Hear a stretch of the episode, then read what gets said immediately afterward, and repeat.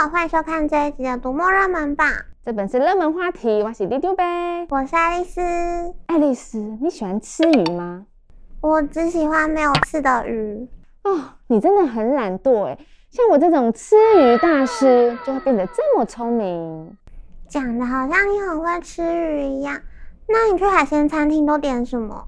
都点什么？当然是喜欢什么都点呢、啊。喜欢的都点，你知道这样会花多少钱吗？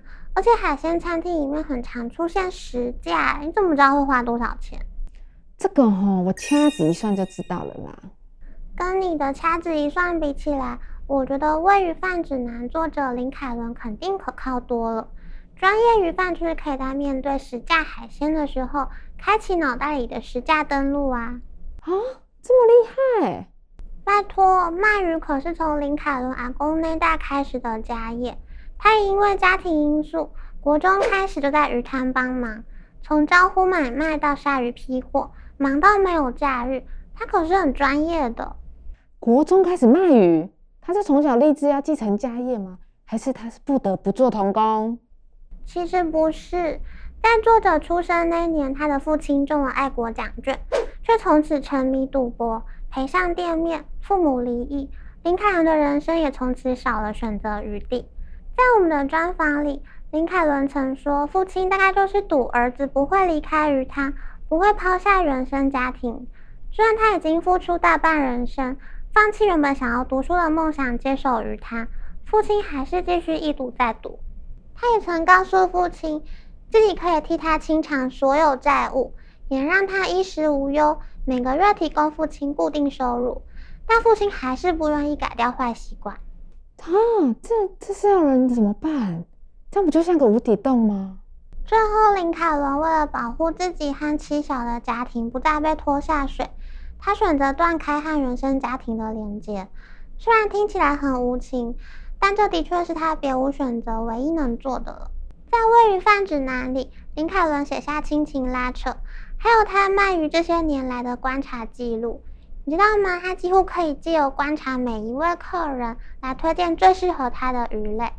他在里面还写到了一种鱼之占卜，像心理测验一样，只要回答完问题就可以知道你是属于哪一种鱼类哦。鱼之占卜，这也太酷了吧！那爱丽丝是哪种鱼？那作者是哪种鱼？啊，我又是哪种鱼？我可以跟你说，作者测出来是尾鱼。就像是工作狂一样，他也说红肉鱼的属性之一就是要不停的游下去。我看你这么爱耍废，肯定不是红肉鱼。哦，拜托，我当然不是红肉鱼啊，因为我是美人鱼。美人鱼还爱吃鱼，你这样同类相残合理吗？那个爱丽丝，你知道吗？最近社团里有不少读者都跑去冰岛了耶。你是要说有不少读者都读过《冰岛暗涌》吧？完全不意外，这个系列也在这次热门榜上哦。故事主角是一名冰岛女警，一直在男性主导的刑事侦查部工作。因为性别歧视文化，让她常年无法升迁，甚至被迫提早退休。但在退休前，主管好不容易答应让她任选一件悬案重启调查，故事也就此展开。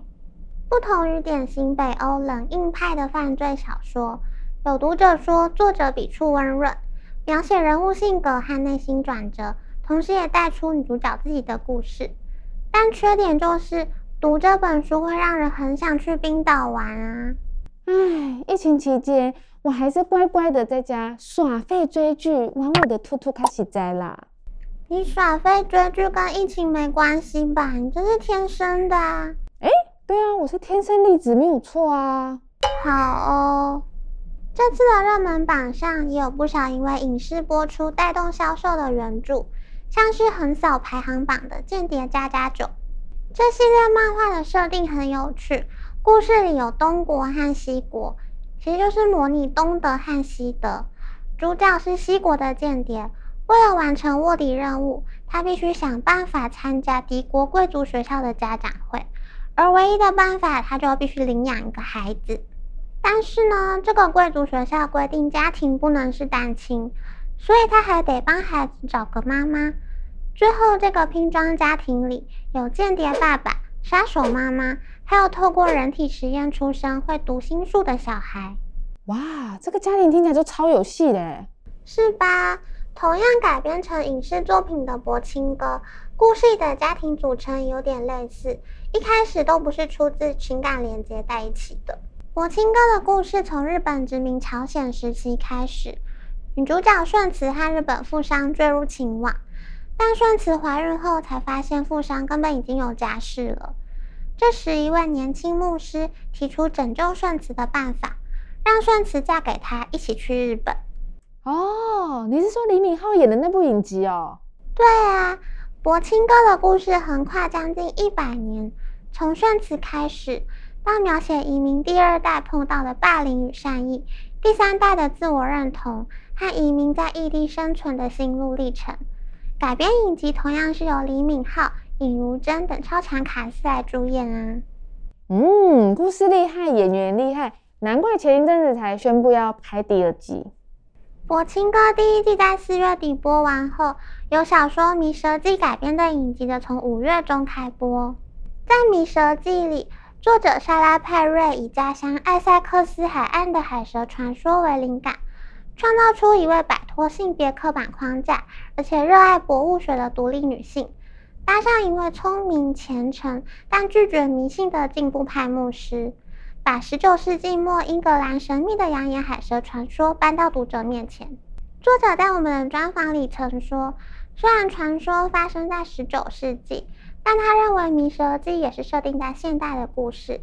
在故事里，我们可以看到十九世纪维多利亚时代的女性生活，也会发现十九世纪的英国和现代其实相差并不大。哦，写十九世纪的英国，这作者一定是热爱历史或考古的人吧？这个作者的成长背景和其他人不太一样。他小时候家里是没有流行音乐、电视节目的。他很早就开始读圣经、古典文学，阅读和思考深刻宏大的思想，这也影响了他的写作。直到他认识现在的老公，他才带作者慢慢认识了流行文化。哇，这成长背景很复古诶，跟我真的是很不一样。你也知道，我一直都是走在流行尖端的少女啊。那少女，你可以读一些科幻小说，说不定可以提早看到未来的模样哦。嗯，好啊。你想要叫本少女读什么？不然，《折纸动物园》作者刘宇坤的新短篇小说集《隐娘》也在这次的热门榜上哦。刘宇坤笔下的科幻。经常融合历史元素，还有即使时空转换，一定都看得到的人性幽微。他在中央社的专访里就提到，自己写作的核心主题就是生而为人究竟有什么意义，这让他一直都有源源不绝的素材。刘宇昆说，这次作品里的同名短篇《隐娘》像是唐传奇的再折叠，有历史传奇的故事元素，但刘宇昆加入他希望我们看到的事情。让古老的故事跟现代再接轨。像隐娘这样的年轻女性，单纯奉命尽职，不顾道德后果，这样的心态可能就是导致恶行屡见不鲜的主要原因。所以，当我们被告知要履行职责时，都应该更加谨慎，不要只是选择容易的路，反而跟世界的不公义同流合污。嗯，像我就是没有在奉命行事的啦。自然而然就走上跟广大黎民博感情之路啦！各位观众朋友，这是热门榜超精彩的，有可以知道自己是不是美人鱼的鮪鱼饭指南，让人想去冰岛的犯罪小说，各式各样的影视化原著，还有刘宇坤科幻有人性、有历史的短篇小说，大家赶快来看看书单吧，跟上这波的阅读风潮哦！除了买书看书，也别忘了按赞、分享还订阅我们的频道哦。那么，读墨热门榜这本是热门话题，我们下次见，拜拜。